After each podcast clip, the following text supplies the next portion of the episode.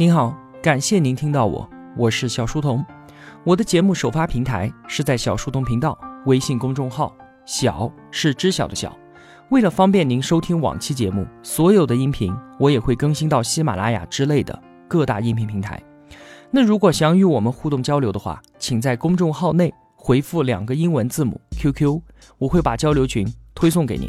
小书童将常年相伴在您左右。本期文案是由李义军执笔的。在我们这一代人的童年当中啊，健力宝可以说是一段美好的回忆了。在相当长的一段时间里面，这种橙红色的气泡水一直都是我们中国市场上知名度最高的饮料品牌。但是啊，不曾记得从何时开始，健力宝它就逐渐的淡出了我们的选择。而这背后呢，其实是一段时代的故事，一个落寞并且悲凉的故事。和我们上期节目一样，健力宝的故事同样开始于1984年，在这一年，联想、海尔。万科等等的公司都相继成立，他们中的一些如今已经成为了世界五百强的超大型企业集团，但是在早些年的时候，健力宝才是他们当中最耀眼的那一个。我们今天的故事主角叫做李经纬，他当时是一位四十五岁的中年人，童年丧父，少年亡母，自幼他在孤儿院里面长大，成年之后呢？当上了三水县体委副主任，他在政府工作受到排挤之后，被发配到了县里面的一个小酒厂，去那里当厂长。有一次呢，他去广州出差，看到了一听罐装的可口可乐，这让他萌发了让酒厂生产饮料的念头。于是，一种叫做健力宝的橙色运动型饮料就这么诞生了。在当时的消费者眼中啊，易拉罐的饮料包装。无疑就是高档饮料的代名词，但是在那个年代呢，我们国内根本就没有一家企业能够生产这样的易拉罐，那李经纬的小酒厂更是不可能自己生产了。最后啊，他是四处奔波，竟然说动了深圳的百事可乐公司为他代工生产。健力宝就在一九八四年，他出生的那一年，就成为了洛杉矶奥运会中国奥运代表团的首选饮料。在这一年，我们的奥运代表团取得了非常好的成绩，这极大的激发了全民的热情和民族的自豪感。而作为代表团的首选饮料，健力宝也就跟着获得了难以想象的关注。自此之后啊，健力宝一炮而红，被誉为中国魔水。李经纬就这么交上了好运。第二年，健力宝的销售量就翻了五倍；第三年，比第二年又翻了八倍，销售额达到了一点三个亿。一九八七年的时候，广州要举办第六届全国运动会。三年前在洛杉矶奥运会上的成功，让李经纬也绝对不会错过这样的机会。他以比可口可乐公司多一倍的出资代价，当仁不让的成为了这一届全国运动会的指定饮料。在整个体育中心，大到墙壁上，小到垃圾桶上，都铺天盖地的印上了健力宝的广告。入场的八万名观众，每个人。手上都免费拿着一瓶，放眼望去啊，整个环形体育场星星点点的，全部都是健力宝。随即在运动会的第二年，就实现了二点七亿的销售额。再过一年，销售额将近五亿。到了一九九四年的时候，健力宝的年销售额已经超过了十八亿。这么大的规模，举目国内无人可及。在这期间，长达十多年的时间里面，健力宝。一直都是民族饮料的第一品牌。后来到了九十年代的中后期，中国的保健品和饮品的市场竞争突然变成了一场没有道德底线的游戏。各类包治百病的保健品和饮品喷薄面世。面对这样一场游戏的时候，李经纬则展现出了卓越的定力和善良的秉质。健力宝并没有跟着太阳神大打广告战，它的广告投放啊。一直都是很有节制的，始终都是以运动为广告的投放主轴，而且呢，健力宝也没有跟着飞龙、跟着三株走上任意夸大功能、欺骗消费者的歧途。所以啊，在一九九七年全国保健品市场信用崩塌的时候，健力宝并没有受到什么太大的波及。李经纬呢，也没有走上多元化扩张的道路，健力宝的产品线啊。一直都非常的单纯，现金状况也非常的好，资本运作呢始终都在他力所能及的范围之内进行着。在这一场保健品和饮品的混战当中，只有两位幸存者，一位是娃哈哈的宗庆后，另一位就是拒绝了诱惑的李经纬。人性本来就是贪婪的，而作为企业家，如果没有强烈的欲望，那么世俗意义上的成功就离他很远了。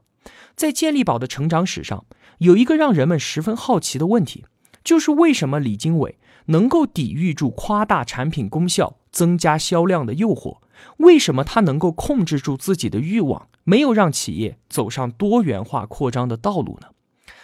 不单单是在今天我们说到的保健品和饮料行业，就连在之后我们解读大败局的其他节目当中，你都会听到很多堪称优秀的企业家坠落于此的故事。那么李经纬是如何控制欲望、抵御诱惑的呢？我们啊，可以从两个方面来解释这个问题。第一个就是他对健力宝有着可口可乐一般的自信，他认为啊根本就不用扩张产品线，一罐健力宝足以打遍天下无敌手了。他曾经在很多场合都表现出对可口可乐的敬仰，这个百年不变其神秘配方，并且最终成就了全球第一饮料霸业的品牌。从这个角度来看，李经纬。自然对只有一个单品的健力宝品牌非常的爱惜，他从来都不会涉险去做那些对于产品可能带来伤害的事情，所以他也就严令禁止像飞龙和三株那样把自己的产品疗效夸大，这是第一点原因。第二个原因，我觉得更加的关键，并且它要隐秘和敏感的多得多，就是李经纬或许根本就不愿意让企业的规模在短时间内迅速的膨胀。可是，作为一名企业家，竟然不想把企业做大，这又是为什么呢？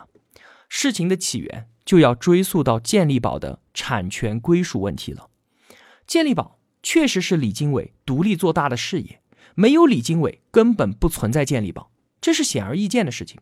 但是事实的另外一面呢，是健力宝它是三水的地方国有企业，这家公司在产权归属上和李经纬没有半毛钱的关系。在相当长的时间里面啊，健力宝所缴纳的税一直都是三水地方财政的支柱，在它极盛时期，甚至是占到了八成的比例。所以啊，在创业的前十年，李经纬可以说是三水民众心目中的英雄，地方财政眼中的财神爷。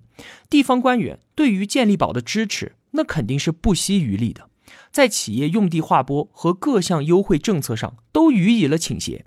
有记者回忆到啊。说很多地方活动的仪式上面啊，县委书记、县长坐在中间，旁边坐的就是李经纬，再下去才轮到政府的其他官员。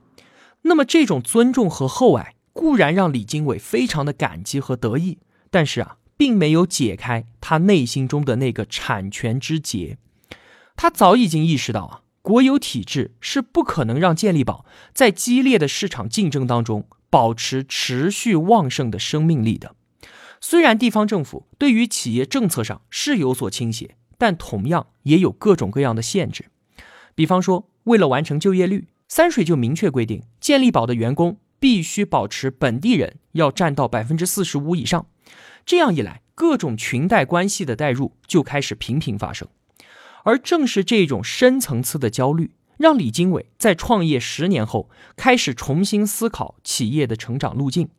而在这个时候，大环境也发生了变化，在九十年代的中后期，随着一些国有企业在市场竞争中一触即溃的惨败，政府开始尝试国退民进的政策，国有资本从竞争型领域中退出，经营者呢开始允许以各种各样的方式来获得企业的资产。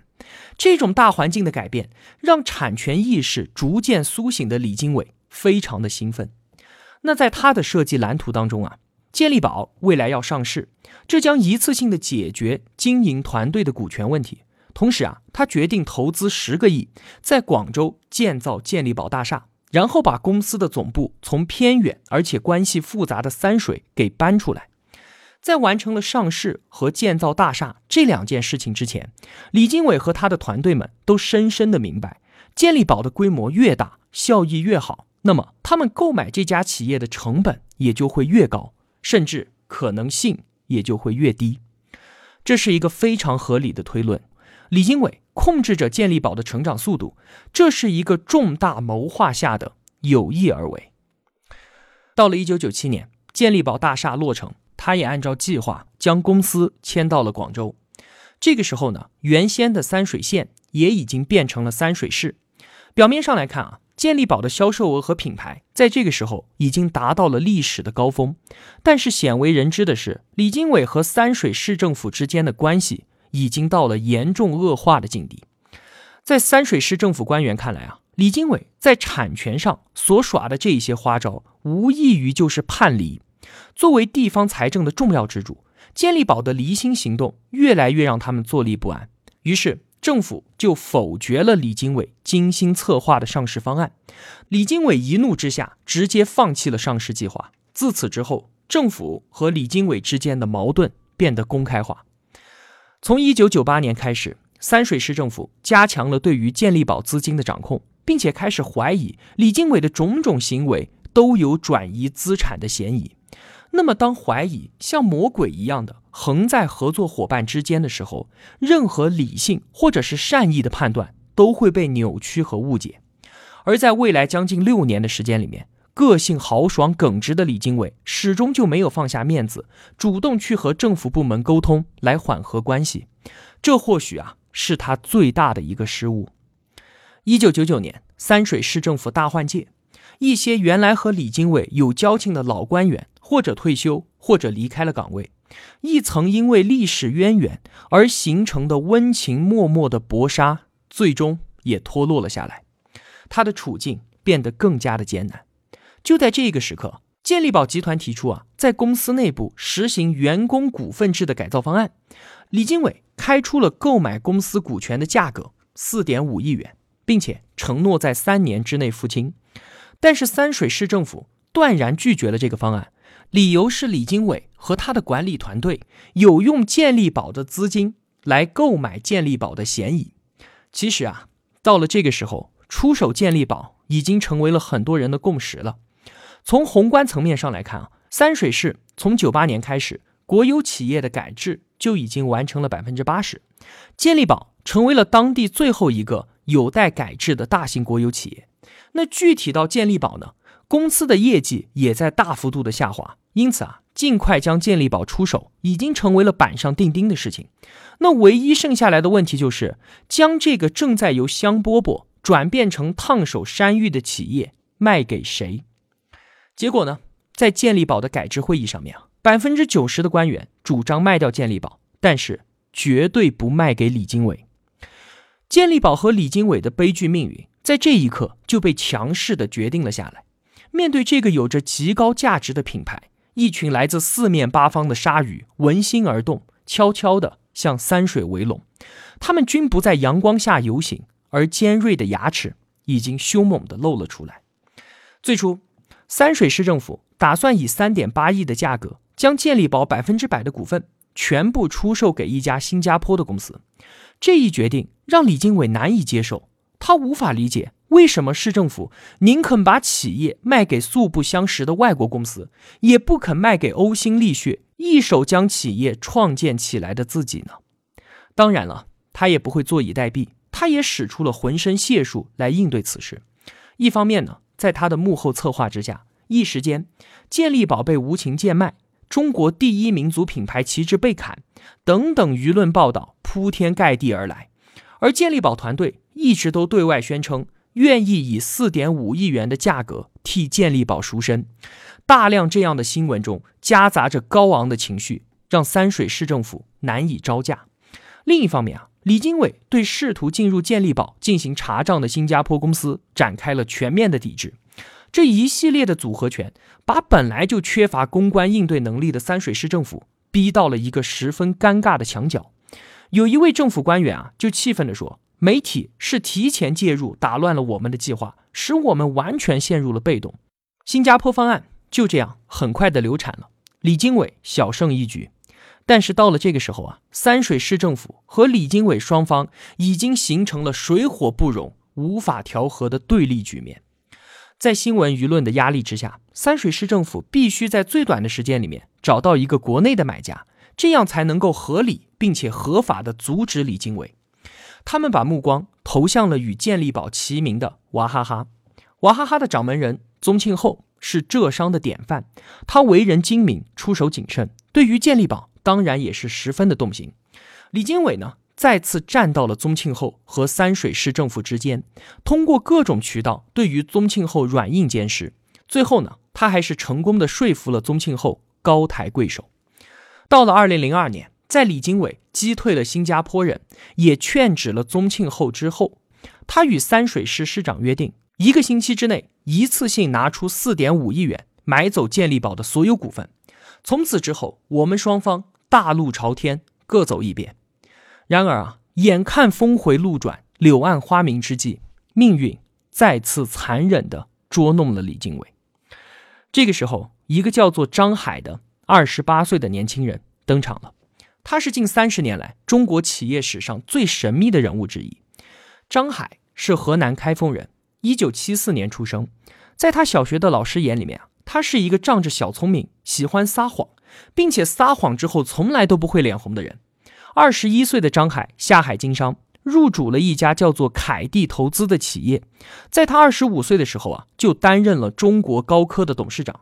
后来为此事，他还颇为得意地说：“我是国内最年轻的上市公司的董事长。”后来呢，张海用短短几年的时间，在灰色而且惊险的中国资本市场，构筑起了一个威名赫赫的凯蒂系，与唐万新的德隆系。和吕梁的中科系成为了当时最著名的几大股市庄家。张海是在飞机上无意的看到了健力宝打算出售的新闻，当即他就买了一张飞机票，匆忙赶往三水市。张海的出现让心有不甘的三水市政府如遇旷世之音。尽管所有人对于他的年轻难以置信，可是啊，他所代表的凯蒂系和中国高科却是如雷贯耳。这个年轻人的名片上更是罗列了一个又一个显赫的头衔：东方时代投资公司董事长、中国高科董事长、方正科技董事、香港汇德基金董事局主席等等等等。心急的三水市官员们实在是分不清楚眼前这个年轻的神秘人物到底哪句话是真的，哪句话是假的。不过可以确定的是啊，这个年轻人的背景和开出来的条件。确实是让人满意的。张海承诺按照李经纬的出价收购健力宝，出面收购的公司是一家纯种的国有企业——浙江国际信托投资公司。于是，紧接着还在四处筹措资金的李经纬被紧急召回了市政府。他屁股都还没有坐到椅子上，市长就和他说：“我们已经定下来了，决定把健力宝卖给浙江国投。”在接下来的签约仪式上。功败垂成的李经纬，如同一匹被遗弃的老战狗，默默地坐在会场的一角，难掩一脸落寞神情。第二天，李经纬含泪仰天，不发一语的照片被刊登在了国内所有新闻网站和财经媒体上。这悲剧的成为了李经纬最后一次的悲怆亮相。从此之后，这一个性格开朗的老者再也没有公开的在媒体上说过一句话。然而，命运之神还没有就此放过他。在签约仪式之后的第九天，李经纬在家中突发脑溢血，自此再也没有离开过病房。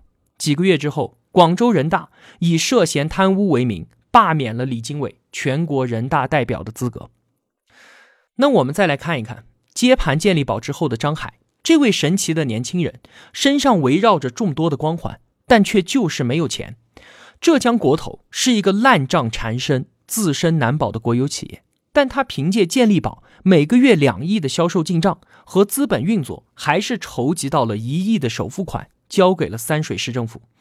可惜啊，在资本市场翻云覆雨的他，对于实业的运作却没有太多的经验。或许是张海想要摆脱李经纬的前任光环，他决定新造一个饮品，叫做第五季，投放到北京和上海这样的中心城市。但是啊，那些地方可不像是健力宝的大本营广州，跨国大品牌的竞争是空前的激烈。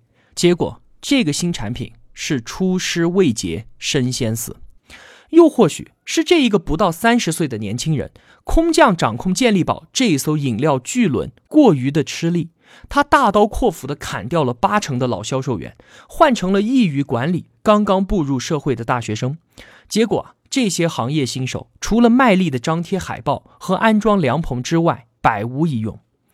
总之啊。张海在走出了一步又一步的臭棋之后，让他的新产品成了当年度饮料行业最大的笑话。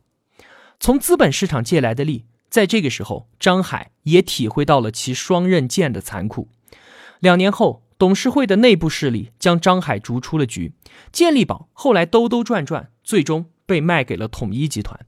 张海呢，则被广州警方以涉嫌挪用资金为由拘留，后被判处有期徒刑。十五年，风云突变的资本游戏当中，张海本以为自己是一个下棋的人，但最后不过一颗棋子而已。那李经纬呢？二零一一年，他也被判处有期徒刑十五年。此时的他身体偏瘫，长期住院休养。一旦他的身体好转，他就要出庭面对贪污的刑事指控。这就是健力宝故事具有黑色幽默的结局。所有人。甚至包括李经纬他自己都不希望他的身体好起来。二零一三年，李经纬因病去世，享年七十四岁。故事主角悲剧凄惨的收场，让人感叹：一瓶魔水，念载豪情，从来中原无敌手。半副委屈，十年沉默，不向人间探是非。回到今天来看，健力宝这个品牌存活了下来。但是昔日的龙头老大早已不复当年勇，这就是中国第一饮料品牌健力宝的兴衰实录。最后在一片狼藉中曲终人散。两千年前后，国有企业改革，健力宝可谓是一个非常经典的案例。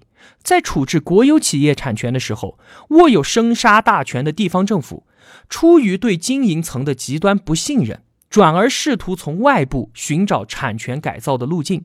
国有资产就这样成为了跨国公司和资本经营者们争相追逐的猎物。在这个过程当中，对于现有经营层的无情排斥，对于外来力量的盲目信任，形成了鲜明的对比。